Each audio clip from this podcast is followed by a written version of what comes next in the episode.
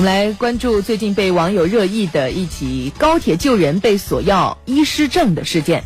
这事儿发生在三月十七号，动三五六三次列车紧急广播称有旅客突发疾病寻找医生，当时呢正在列车上的一位陈姓医生啊陈医生伸出援手积极救治，随后被列车工作人员索要医师证，并且拍下照片、车票等留存。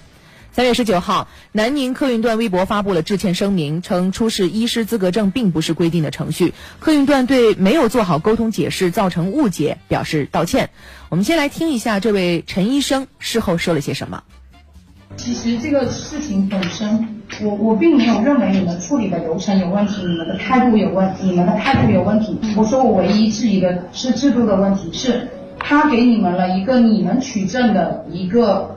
呃，一个途径，然后你们能保护你们自己，那我们谁来保护？万一我在处理不得当怎么办？而且还涉及到一个问题，就是那个不是我的职业地点，那个病也不是我的职业范围，那我怎么办？所以，其实我们医生群在讨论的，其实不不全是说他。就是态度怎么怎么不好？不是的，就是他这个词可能说的比较重，嗯，但是他们的态度没有问题。我们需要见义勇为，但是我们见勇了之后呢？我这个事情处理完了之后，其实到晚上回去，我自己还觉得挺后怕的。为什么呢？因为我怕这个患者的病情没有得到及时的诊断和治疗，那有没有他耽误他病情？那这个事情，如果这个患者好了，那这个事情可能就过了。那如果这个患者不好，那怎么办？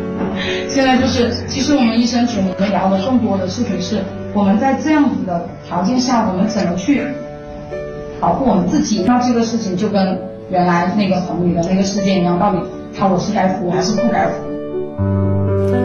陈医生其实说的很朴实，挺真实，对，真诚的。这件事呢，绝大多数的网友观点跟我们一样，就是列车工作人员的做法太让人寒心了。那此前呢，呃，北京市广恒律师事务所主任律师赵三平接受采访时表示呢，根据相关规定，涉事医生的行为是在紧急情况下见义勇为的救助行为。据资质医务人员在这种情况下，只要是合理处置，避免更加危险的情况发生，都不应该被追究任何责任。三月十九号，我们看到中国铁路南宁局集团有限公司南宁客运段的官方微博发布了致歉声明，说。留存联系方式和现场救治情况，主要是便于后续医院更好的救治。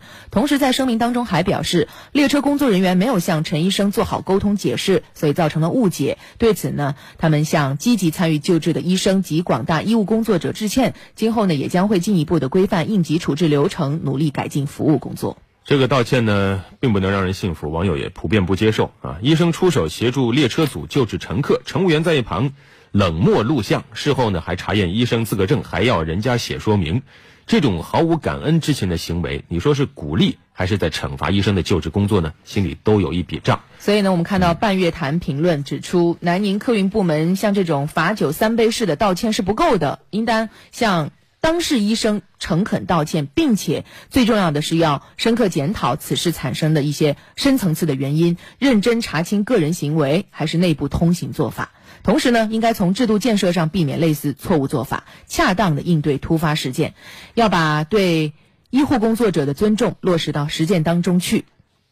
同时呢，其实在这个事件当中，我们也看到，所谓的人心人数不能单靠医生的职业道德来支撑，他也同样需要政府和社会的共同呵护。